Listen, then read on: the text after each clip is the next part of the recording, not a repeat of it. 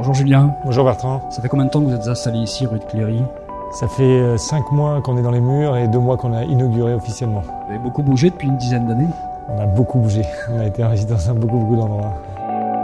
Dans les entreprises, les ingénieurs ont du mal à parler aux marketeurs, qui ont du mal à parler aux designers. Et ça, ça vient pas de l'entreprise, ça vient d'avant, ça vient des études. Et on a constaté ce silo et on a monté le programme CPI il y a une dizaine d'années autour de ce constat.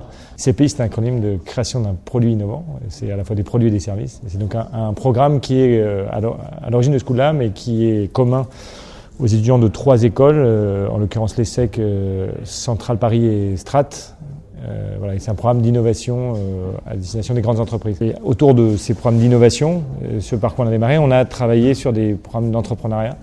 On a deux programmes d'accélération de start-up. Et le, mix qu'on fait à School Lab, c'est l'innovation et l'entrepreneuriat avec des étudiants, toujours des grandes entreprises et des startups. Starter, c'est un programme du School Lab qui permet à des jeunes étudiants et jeunes diplômés de développer leur projet early stage pendant un programme d'accélération de six mois. On a déjà une soixantaine de startups qui ont, qui ont participé à ce programme. On vient de terminer la troisième édition et on a des startups qui sont en train de terminer de belles levées comme Foodvisor à l'ancienne ou Thrive. Chez School Lab, je m'occupe du programme Leverage.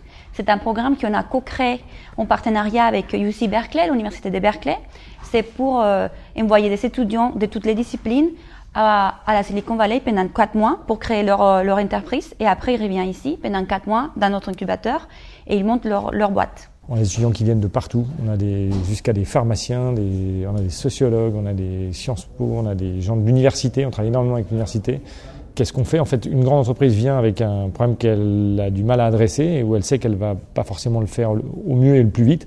Elle vient nous voir et nous, on source des entrepreneurs et des jeunes diplômés étudiants euh, pour euh, traiter le problème. On met euh, du coaching d'entrepreneurs, le tout avec des ressources d'intrapreneurs de la boîte, et on accélère tous ces projets pour, dans un temps très limité, arriver à produire un vrai produit avec des vrais clients et le mener jusque sur le marché. Est-ce qu'il y a l'idée de franchiser l'esprit School Lab un peu partout? Alors franchiser, euh, je ne sais pas si c'est le bon terme, en tout cas oui, le développer et en faire un réseau, oui, parce qu'en fait ce, ce mix-là, ce mix étudiant start-up grand groupe, c'est un mix qui est, je pense, relativement unique et qui fonctionne. C'est quelque chose qui a mis du temps à devenir. Et là, aujourd'hui, on sent que c'est ce mix-là qui, qui, fonctionne bien. Et on, on, a des demandes, nous, qui viennent de, de, du monde entier.